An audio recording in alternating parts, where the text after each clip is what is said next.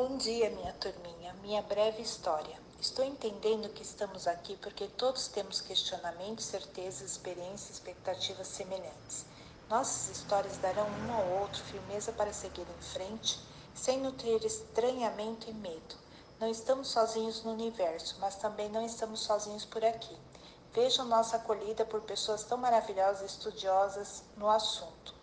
Graças à generosidade generosidade da doutora Gilda Moura e seu staff.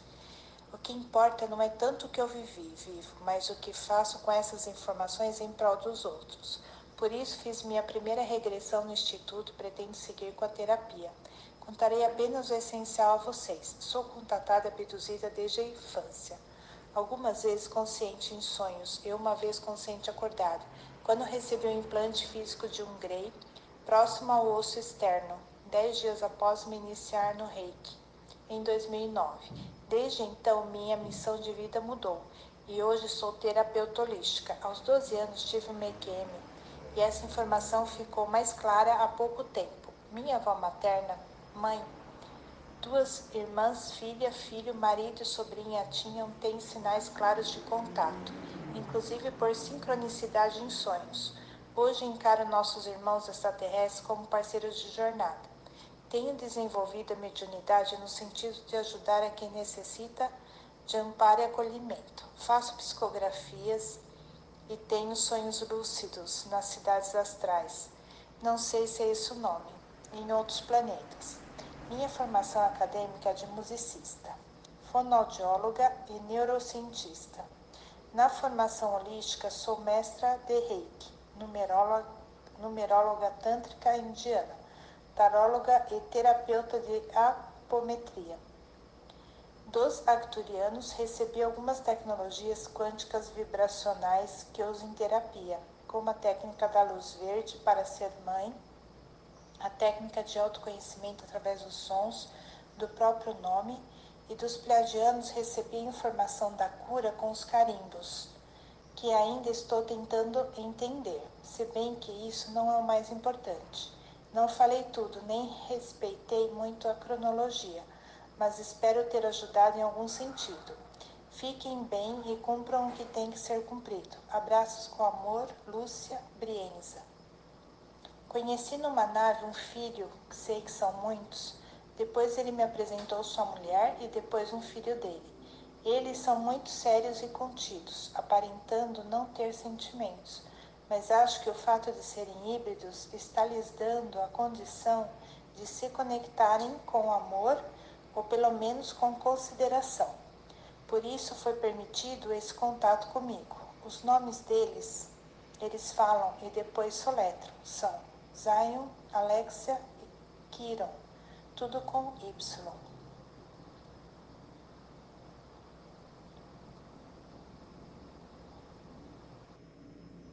No meu caso foi diferente. Eu não sei se você chegou a ler meu relato, né? Que eu estava em casa, não tinha ninguém.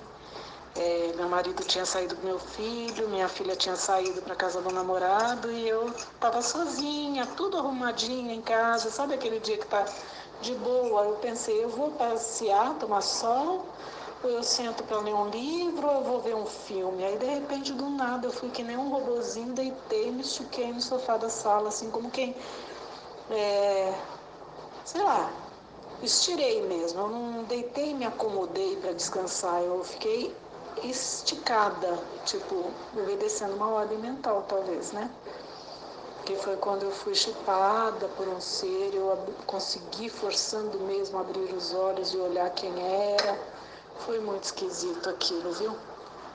Gato, né? Que eu tava no meu caso foi diferente, eu não sei se você chegou no meu relato, né? Que eu estava em casa, não tinha ninguém, é, meu marido tinha saído com meu filho, minha filha tinha saído para casa do namorado e eu estava sozinha, tudo arrumadinho em casa, sabe aquele dia que tá de boa? Eu pensei, eu vou passear, tomar sol, ou eu sento para ler um livro, ou eu vou ver um filme. Aí de repente do nada eu fui que nem um robozinho, deitei, me estiquei no sofá da sala, assim como quem, é, sei lá, estirei mesmo. Eu não deitei me acomodei para descansar, eu fiquei esticada, tipo, obedecendo uma ordem mental, talvez, né? Que foi quando eu fui chupada por um ser, eu consegui forçando mesmo abrir os olhos e olhar quem era. Foi muito esquisito aquilo, viu? Então como é que faz? É, é, legal né, a gente ter assim algum lugar para contar histórias que não seja um blog, que é uma coisa mais engessada, né? Telegram eu vejo que é bem interativo. Se bem que eu não tenho quase tempo para isso, mas em todo caso, uma hora chega o um momento, né? Tô falando com o ventilador na cara que eu não tô aguentando de calor, mas é, se atrapalhar o som aqui você me fala. Então, Mara, deixa eu tentar lembrar assim os fatos, né? É, eu tive minha filha em 88, dez anos e meio depois eu fiquei grávida de novo, que aí foi uma coisa assim que a gente quis mesmo outro filho. E veio o Rodrigo em 2000. Nesse momento minha mãe tinha acabado de se tratar de um câncer no seio e ela tinha tirado o seio, estava muito triste e tal, então o meu filho veio assim para dar uma luz na vida dela, sabe? E ela é recém-falecida, faz quatro meses que ela faleceu, mas teve dez anos de Alzheimer, então assim foi se distanciando, né? Só mentalmente, porque espiritualmente ela sempre foi uma luz, nunca deixou de estar presente e consciente espiritualmente. Não sei se você consegue entender isso, ou seja, quando a gente falava com ela, o corpinho estava ali alienado, mas o olhar espiritual, aquele que vinha de vez em quando, era muito profundo ainda. Minha mãe sempre foi uma pessoa especial. Ela fazia coisas assim é, extraordinárias que, se a gente for pensar bem, são considerados milagres, né? E tanto que quando ela faleceu, o padre que celebrou a missa dela falava assim para a família, a gente ficou até sem graça, eu e minhas duas irmãs. Ele falava assim: quando forem rezar, rezem para Santa Maria Carolina. Do tipo, ela tinha feito muita coisa paranormal, né? Na vida, e ele considerava mesmo essa coisa, católico chama de santo, né? Se fosse espírita, chamaria o quê? De mentora, de um espírito elevado, enfim. E aí, o que, que, acontece? Ela então voltou a, a, ficar bem, graças a Deus, naquela época, com o meu filho, cuidou bastante dele, foi uma renovação na família. E ele veio com a capacidade mesma, igual a dela, né? De mediunidade muito profunda. O corpo, sabe? Meu avô, quando estava parado assim, ele ficava com o corpo bem ereto e as mãozinhas para trás. E ele fazia aquela pose, sabe? Ele reconhecia os objetos do meu avô, etc. Bom, isso aí foi mudando um pouco o jeito da gente. Nós sempre fomos espiritualizados até por causa da minha mãe mas quando ele veio, é outra coisa, né? Você vê uma criança fazendo umas coisas assim estranhas, é, dá um baque na gente. Então nós fomos estudar, fomos tentar entender, até porque com a minha mãe a gente fugia disso, sabe? A gente não queria ser igual a ela, não queria ter as habilidades dela. E no fim, você sabe depois de uma idade fomos desenvolvendo, eu e minhas duas irmãs fomos desenvolvendo a mediunidade, a capacidade assim de ajudar o próximo, orientando. Minha irmã fez o curso de formação holística, eu fiz o curso de reiki, algumas outras formações também, e atendo hoje em dia, né?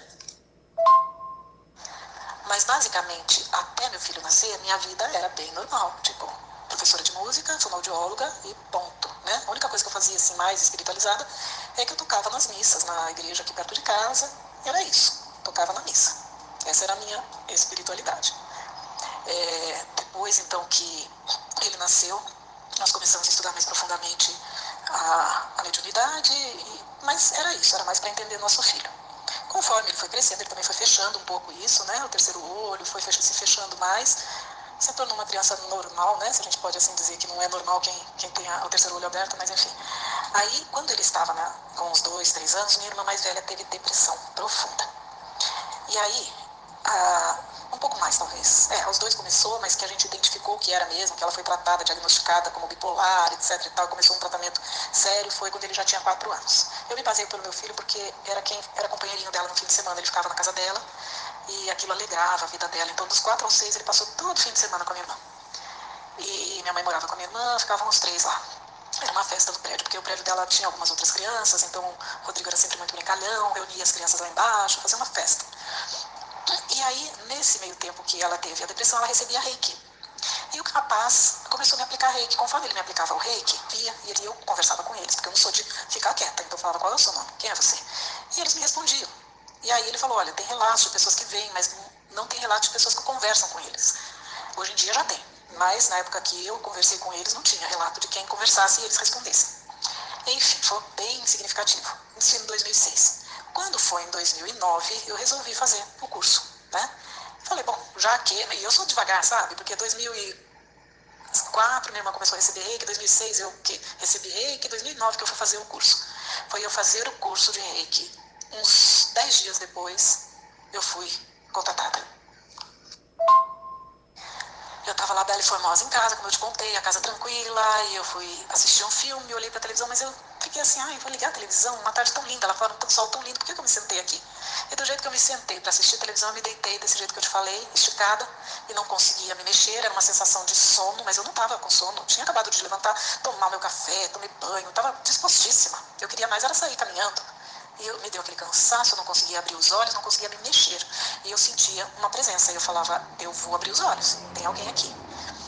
Mas eu não conseguia abrir os olhos. Quando finalmente, depois de fazer esforço com os olhos, eu consegui abrir, eu vi um Grey do meu lado.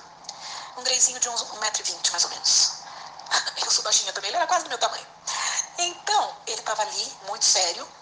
Depois eu vim a descobrir que alguns são robôs que são enviados para poder fazer a missão, né? No caso seria me implantar um chip. E aí eu olhei ele, ele era muito branco. Apesar de eles serem cinzas, eles têm variações de cor, mas eu acho que ele estava branco de palidez. Sabe assim, quando atravessa o portal e perde energia? Porque eles são é, biológicos, mas misturados, né? Eles têm uma programação meio robótica, mas eles são muito biológicos também. Então ele estava assim, é, suando uma gosma verde, muito esquisito. O braço dele tinha aquela gosma meio que pingando, mas era uma gosma grossa. Não chegou a pingar no meu chão, mas parecia que ia pingar. Eu acho que ele estava num portal, porque não caiu no meu chão aquela gosma. E aí o olho dele, daquele jeito branco, é, preto, puxado para cima, né? Uma orelhinha, uma boquinha, um narizinho que era só furinho. E aquele olhão amendoado, né? Assim de lado. E, bom, aí ele estava com... É, tinha quatro dedos, o dedo do meio dos três dedos é, estava voltado para o meu osso externo. Esse aqui do peito, que parece uma gravatinha, né? E ali ele colocou esse chip ficou uma marquinha, ficou um machucadinho, sabe?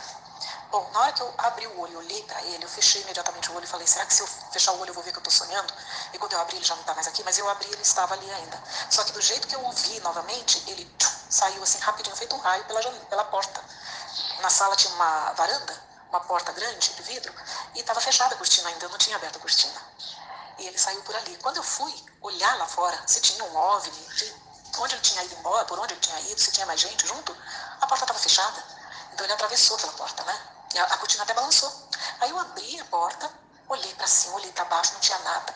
E lá embaixo trabalhavam, trabalhavam senhores que eram, ficavam com walkie-talkie, com óculos escuros, parecia até usar um vestido de preto, mas não é. é. Que eles faziam a guarda ali de um, de um flat muito chique que tinha em frente de casa, né? Que só tinha gente muito é, rica que quando vinha para São Paulo ficava lá hospedado. Bom, eu olhei pro cara para ver se ele tinha visto alguma coisa. Óbvio que ele teria visto. Não viu. Ninguém viu.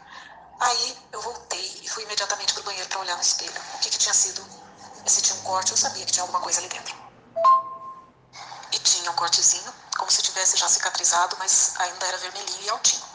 No que eu punha a mão, fazia zzz, eu tirava a mão, parava.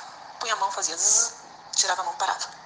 E quando eu punha a mão, eu sabia o formato. Era quadradinho, pequenininho, de um metal assim, meio escuro, meio chumbo, e tinha um dial, um disquinho, que virava para sintonizar a estação. Tipo uma, um comunicador de rádio. Até hoje eu não sei se eles eram do bem ou do mal. Esse carinha, se ele era do bem ou do mal. Não sei. Mas por, por quê? Porque fez contato. Né? Então, dessa forma, é sinal que queria contato era do bem. Porém, tinha o lado de que me fez muito mal. Me fez passar muito mal de saúde. Então, eu fiquei nessa dúvida, né? Será que se fosse do bem eles iam me fazer? Porque eu fiquei contaminada pela presença dele, né? Então, eu tive vários sintomas.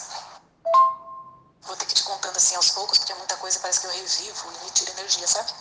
Bom, o que, que aconteceu a partir daí? Esse machucadinho foi sarando, mas o negocinho estava lá, eu sentia. Quando eu punha reiki em mim, nessa região do peito, o negocinho pulava longe. Ele ficava, é, eu, eu não via, mas eu sentia como se tivesse um elástico e ele pulava para um lado, pulava para o outro, bem longe do meu corpo, até um metro do meu corpo.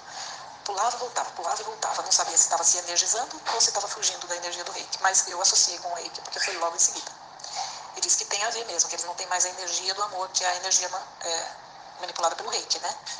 Eles aumentaram muito a capacidade tecnológica e perderam a capacidade amorosa.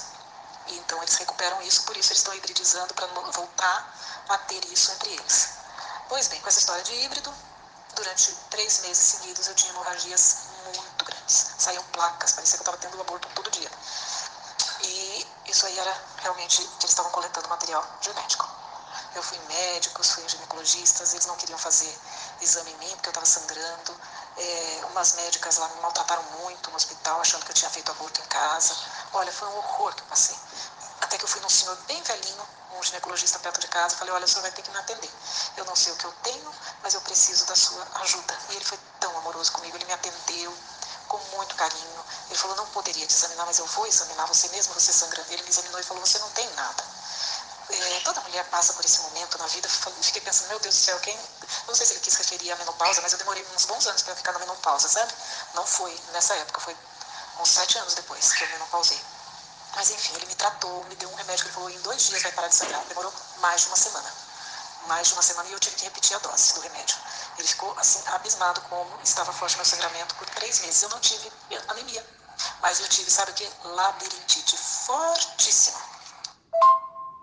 Bom, depois disso eu nunca mais tive labirintite, mas a crise que eu tive tinha a ver com contato, viu? Porque eu fiquei péssima. Eu andava engatinhando, eu via tudo rodando, tudo rodando mesmo. Então tinha, era época de Natal, a árvore de Natal de casa estava montada e ela ia até o teto, fazia um círculo, voltava. Era isso que eu via, sabe? Tratei e fiquei bem, mas eu sabia que tinha tudo a ver com aquele contato. Aí quando eu deitava, eu escutava do lado esquerdo um rádio bem distante, como se fosse de uma outra, de um outro planeta, de uma estrela, era longe, longe, longe. A impressão que eu tinha é que era da guerra, né? Aquela rádio que transmite mensagem da guerra. Então sabe quando a onda vai, bate no planeta e volta? Eu escutava essa onda. Era um homem falando, uns homens conversando, falando inglês e dando umas mensagens e tal. Aí eu comecei a ter sonhos lúcidos e comecei a ter mensagens e psicografias. Então, depois de um tempo, eu tive depressão, ansiedade e pânico. E aí eu não consegui mais dar aulas de música, não consegui mais atender meus pacientes presencialmente, comecei a atender online antes da pandemia, hein? E comecei a atender como numeróloga, porque eu tinha que ganhar dinheiro de alguma forma, não dava para dar aula de música, comecei a atender como numeróloga, fazendo mapas e mandava as mensagens para as pessoas por, por celular mesmo, né? Os vídeos explicando o mapa, tudo. E assim eu fui conhecendo gente do Brasil e do mundo, sabe? Conheci muitas pessoas mesmo, trabalhando, até hoje algumas eu atendo com tarô.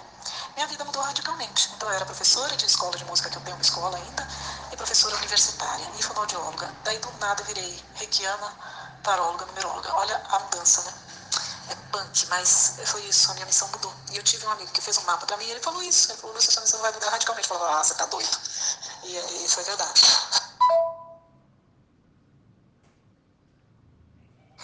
Então, aí o que eu fiz lá na doutora Gilda, no, no, instituto, né, com as duas meninas que iam, elas fizeram uma entrevista comigo online por duas horas, me fizeram perguntas assim desde a minha bisavó, porque é uma linha contatada.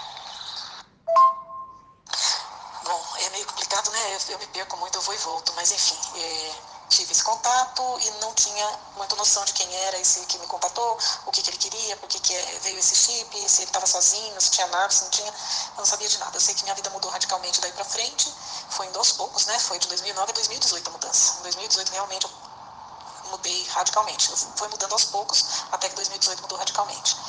Enfim, aí eu fui fazer essa é, eu tinha já mandado um e-mail fazia muito tempo para o IGM e ninguém me respondeu. Quando responderam, finalmente, este ano, o e-mail estava perdido lá, sabia quantos anos, né? E elas falaram, olha, nós vamos estar em São Paulo daqui uma semana, você quer marcar? Quero. E fui. Então elas marcaram uma entrevista online, fizemos, elas perguntaram desde a minha bisavó, quer dizer, que eu fui voltando assim, fui vendo que era desde a bisavó, uma bisavó índia minha, é, materna, né? Ela foi criada por um casal fazendeiro, mas ela tinha nascido numa tribo indígena. E diz que os índios são muito ligados, né? Muito contatados, muito é, abduzidos. E aí eu fui contando a história para ela até agora. Então, meu marido e meu filho estavam aqui na sala, estavam se ajeitando para ele levá-lo para a faculdade, e perto deles eu, eu. Porque eu já contei, meu filho falou, se eu tenho um irmão é, em outro planeta, eu quero conhecer. Eu falei, então, filho, peça para sonhar com ele, é o jeito que você vai conseguir conhecê-lo, né? Porque ele não vai vir pessoalmente aqui. Já meu marido evita falar de qualquer forma, sabe? Ele entende, mas até foi ele que levou lá para fazer a regressão, mas ele respeita, ouve, mas não fala nada sabe? Mas ele também tem sonhos, ele também é contatado. É que ele não sabe que esses sonhos dele são contatos, né? Mas, o que que acontece? Eu, quando, então, vi que eu estava... É, é, quando, não, quando elas me falaram, né, e que eu vi que desde a minha geração da bisavó já era já éramos abduzidas, contatadas e tudo mais, falei, bom, então eu preciso saber melhor disso, né? Eu quero fazer uma regressão. E elas marcaram a regressão. E eu fui com o objetivo do quê? De ver esse dia específico de novembro de 2009 em que eu fui chipada. Ok, queria saber quantos eram, por que, eles tinham chipado, se tinha havido com nave, o que, que era, beleza. O que, que aconteceu na regressão? Não aconteceu nada disso. Eu vi quando eu era bem pequena e depois quando eu tinha 7 anos e 8 anos. O que, que eu vi? Que. Ai, eu me emociono ainda de falar, peraí.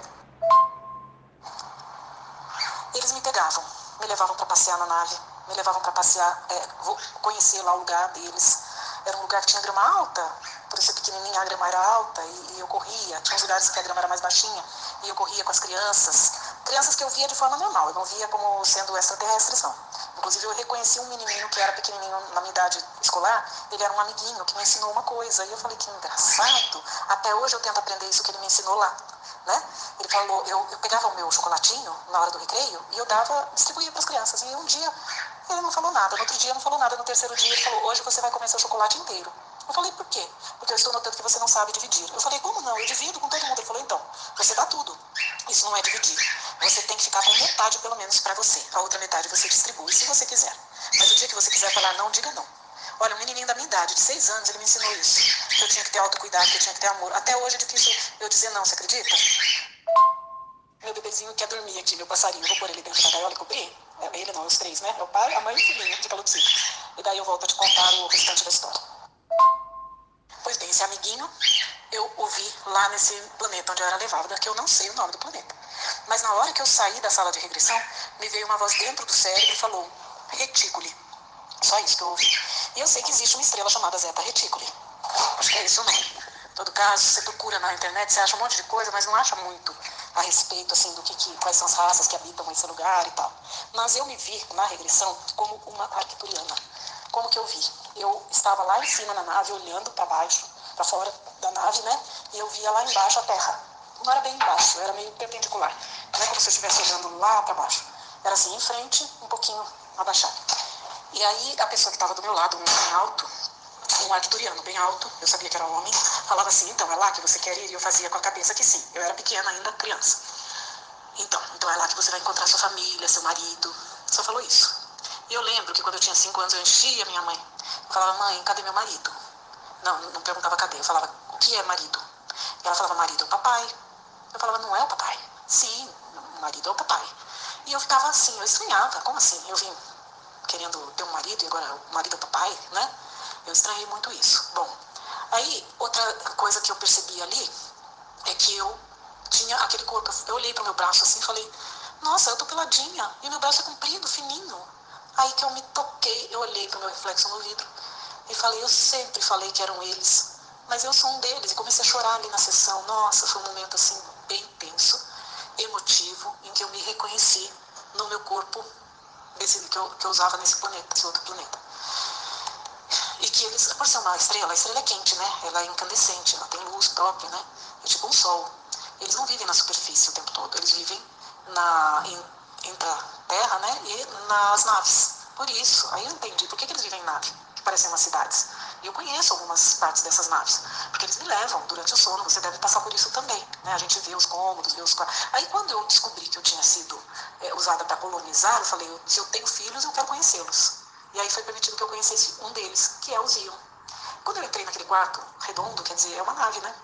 Eu vi uma cama redonda, bagunçada, uma escrivaninha assim arredondada, ele sentado atrás, semelhante aos arcturianos, mas um pouquinho mais com forma híbrida, então o olho um pouco menor, o nariz um pouquinho maior, a orelhinha um pouquinho maior, a boquinha um pouquinho maior, e tinha um pouco de cabelo, mas muito pouco, era tipo uns fiozinhos, sabe?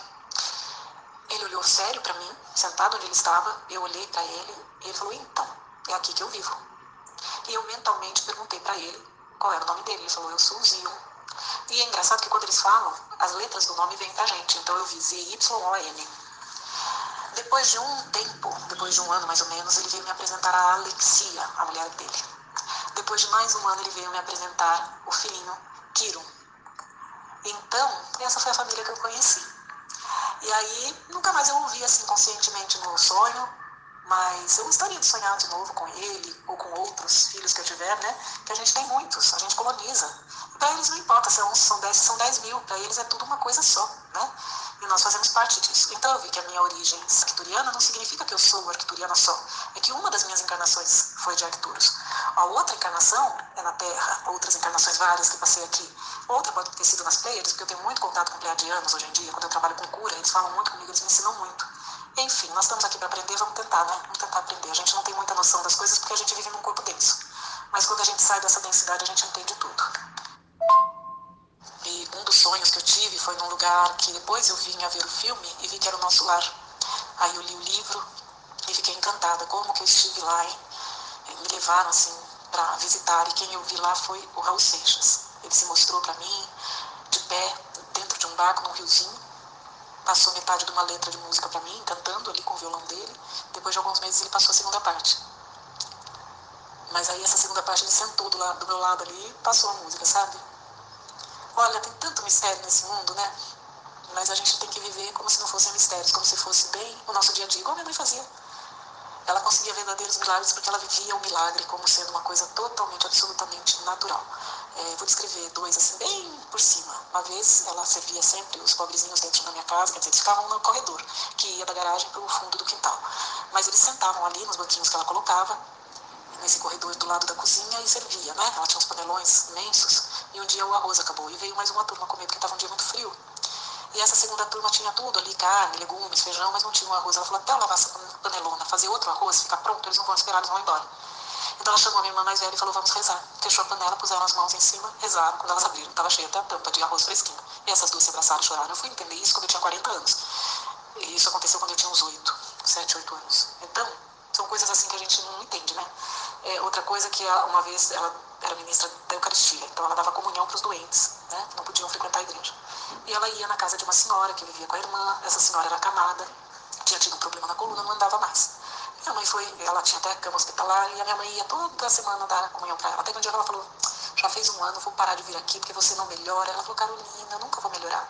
Eu tenho uma fissura meu, na minha medula, eu não vou mais caminhar. Minha mãe falou, é, você não acredita, você está só papando hóstia, para que, que eu estou te dando tanta hóstia? E foi embora, não voltou por dois meses. Aí a irmã da, dessa senhora ligou para minha mãe, ô, oh, Carol, volta da comunhão pra gente, minha irmã não quer mais ninguém se não for você. Minha mãe falou, ah, tá bom, vou aí. Pegou lá com o padre, a hóstia, fui levar para ela. Aí essa senhora falou, espera um pouco aqui na porta, Carol. Ela falou, tá bom. Daqui a pouco vem passo a passo a irmã dela caminhando até a porta. E daí para frente ela só melhorou. Tanto que elas mudaram para Praia Grande, né? Elas moravam aqui em São Paulo, foram para praia porque elas adoravam praia e não podiam morar porque não tinha o tratamento que ela precisava lá. Mas ela já tinha sido curada. Foi. Então, essas coisas para minha mãe eram o dia a dia dela, o natural, o normal. Para nós isso era totalmente natural, comum. Mas a gente não, não sabia que não era. Então, quando a gente foi idealizar que aquilo tinha sido uma coisa fora do comum, já tinha se passado anos, né? E, então, esse deveria ser o nosso natural. Por isso que eu acho que essas experiências vêm pra gente dar uma mudança na vida. E não é pra gente ficar, ah, eu vi o OVNI, ah, eu não vi o OVNI, vi o cara, ele era assim, ele era só pra, pra... Olha, não interessa. Isso é historinha. Pra gente sentar num dia de chuva, comendo bolinho de chuva e contando história um pro outro. Na real, na nossa vida, o que importa é o que a gente faz com isso que nos aconteceu, que é levar consolo para os aflitos, levar saúde para os doentes, levar cura para as pessoas que precisam. Através do quê? Através das tecnologias que eles nos passam. O reiki é uma me perdoa. É, o reiki é uma das tecnologias. Eles não chamam de terapia, não chamam de nada, eles chamam de tecnologia. Então, quando para a gente ainda a necessidade de computador físico, de coisas assim, para eles já não existe mais. A tecnologia que existe no reiki é que a medicina deles é tão mais avançada, uns 200 anos à frente da nossa, que eles não precisam mais de instrumental para a cura. Eles usam a energia das mãos e essa energia faz todo o processo de cura.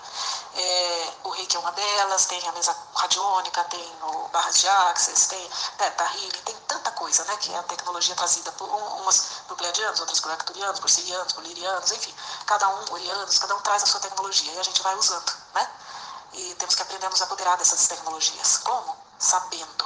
Não para se mostrar para ninguém, mas para dizer, eu vou curar você com a tecnologia que eu estou recebendo, canalizando agora, do fulano de tal. Então você fala pleiadiano, arcturiano, e eles na hora vêm.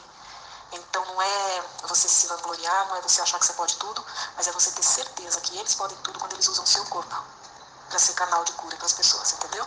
Como é que funciona o nosso babado? É assim mesmo.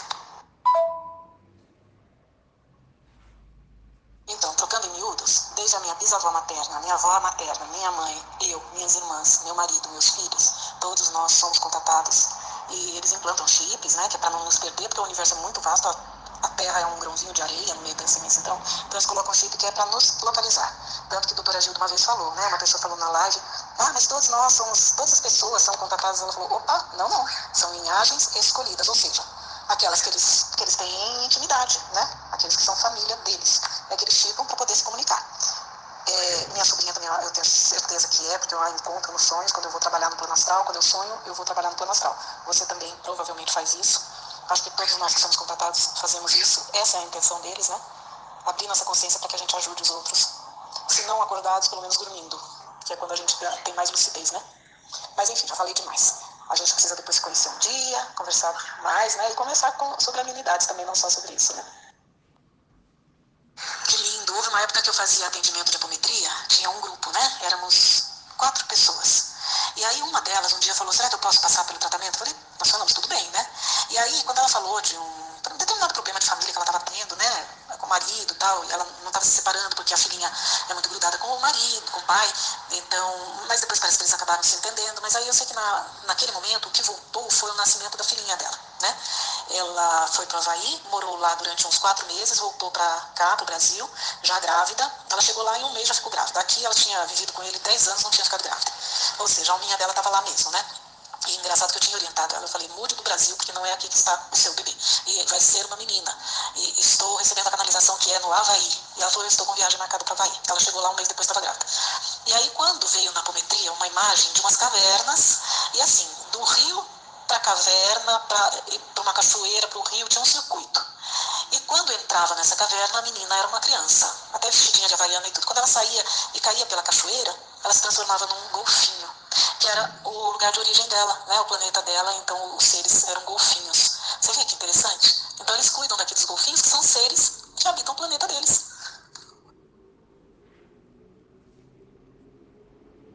Agora, o impressionante foi um mapa que um amigo meu chamado Glauco De Vita me mandou. Ele fez, eu fiz um mapa para ele e pedi de, de presente o um mapa dele para mim. Ele faz um mapa pitagórico, só que ele não escreve nada. Ele não te manda um nada escrito, mas ele manda um áudio de 30, 40 minutos. Áudio ele me descreveu, do dia que eu nasci até aquele momento que eu estava passando. Não, eu não tinha ainda passado pela transição que eu passei. Mas ele descreveu essa transição. Ele falou: com tal idade você vai ter essa transição, você vai parar tudo que você faz, vai começar uma vida voltada para espiritualidade. Eu falei: mas Jean, você tá louco, eu preciso ganhar dinheiro, meu filho, preciso trabalhar. Ele falou: não, é justamente isso. E eu não tive a depressão, o pânico. Eu tive que parar de trabalhar, eu não conseguia sair de casa, não conseguia fazer nada. E aí, quando eu voltei a trabalhar, já foi. Porque eu achava que espiritualidade era coisa ligada à igreja, sabe? E não era. Tarô, numerologia, reiki, terapia holística, tudo isso é espiritualidade, né? Porque a gente trabalha com tudo que não, se, não dá para escrever, não dá para cientificamente ser escrito? Mas que é o real, é a vida real.